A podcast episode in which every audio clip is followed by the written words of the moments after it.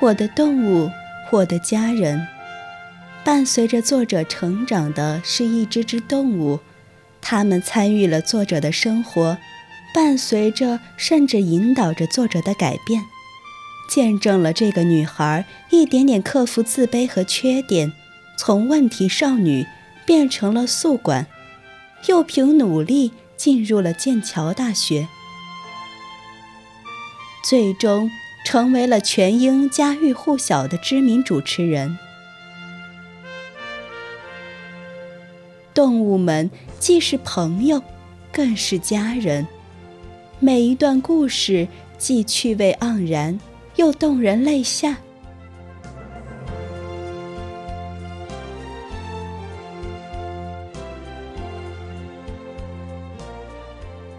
我是不烟。欢迎收听由静听书屋和广西师范大学出版社合作的节目。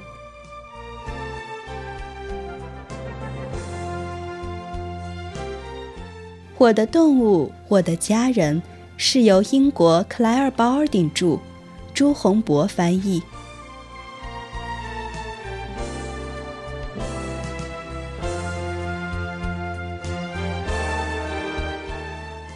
今天给大家带来的选段是《胆小的弟弟》上。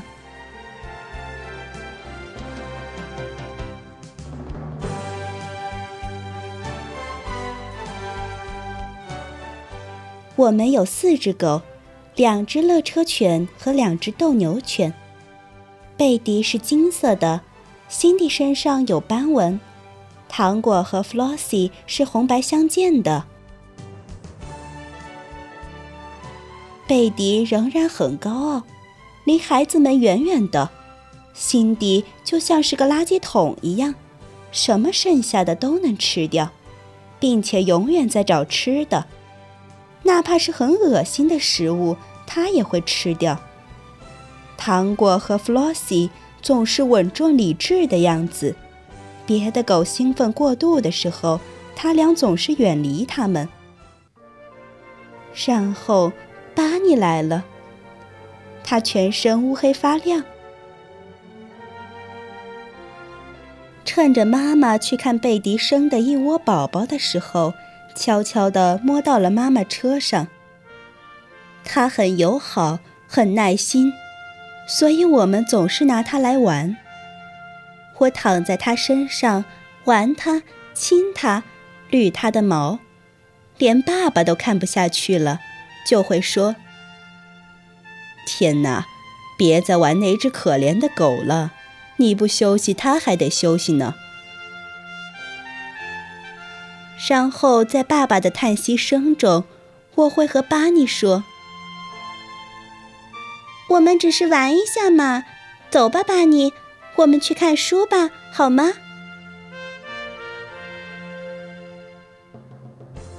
安德鲁坐在地板上。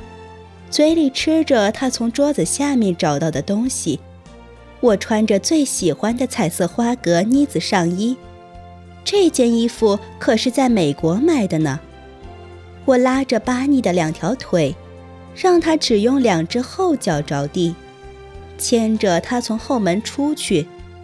我示意安德鲁跟着我。过了一会儿，我能感觉到他在我脸边吐出的热气。我好害怕，安德鲁说：“我们怎么下去呀？”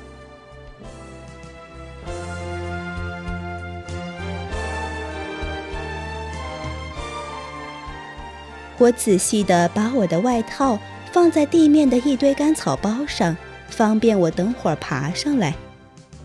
我们站在谷仓放干草的第二层。距离地面大约二十英尺。这周的早些时候，我看到梁上挂着的一根绳子，于是心生一计。绳子其实是一种邀请。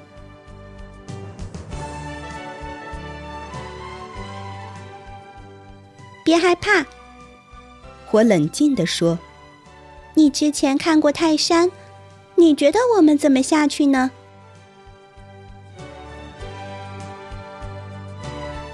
我把头轻轻地靠向绳子。安德鲁什么都没说，但我知道我做什么，他就会做什么。他一点儿都没想过，接下来我们要做的也许是致命的。他一点儿都没有动脑子。我扶了扶我的幸运红色领巾，大约估算了一下得朝着什么方向，用多大的力气跳过去才能够到绳子。然后我拍了拍手，一跃而去。安德鲁尖叫起来，刚好碰到绳子，我赶紧抓住，然后把自己晃到了谷仓的另外一边。我一脚踢掉干草包，又荡了回来，怔怔地坐在弟弟边上，对着他笑。他还光顾着张着嘴尖叫呢。没什么大不了的，我说，只是得掐准时间。我抓着安德鲁胖乎乎的小手，因为紧张，他的手心都湿了。他看着我，表情纠结。我们必须得这么做吗？他声音都颤抖了。如果，你还想当我弟弟的话，是的，你就得这么做。我回答。这句话听起来没错。我又跳给他看了一次。从干草包上跳下来，抓住绳子，在空中荡过去。这一次我减慢了速度，然后伸出手，俯身滑向地面。我站在那儿，觉得自己像一个牛仔一样。现在他一定得跳下来了，因为没有别的路下来。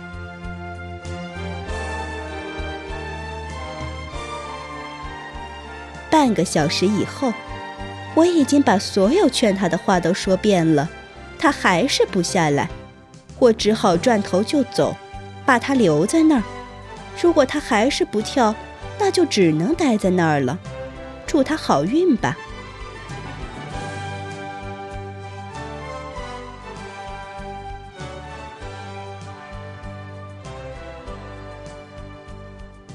以上选段。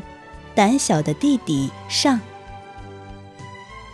来自《我的动物，我的家人》，作者是英国作家克莱尔·鲍尔丁，由朱洪博翻译，广西师范大学出版社出版。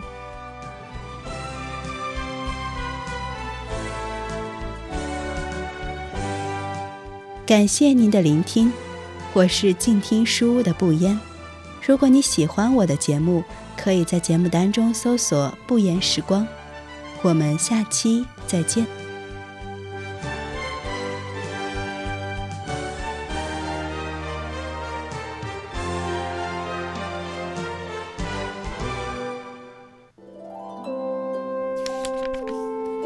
读书是我们了解世界的方法，也是我们每天最好的娱乐。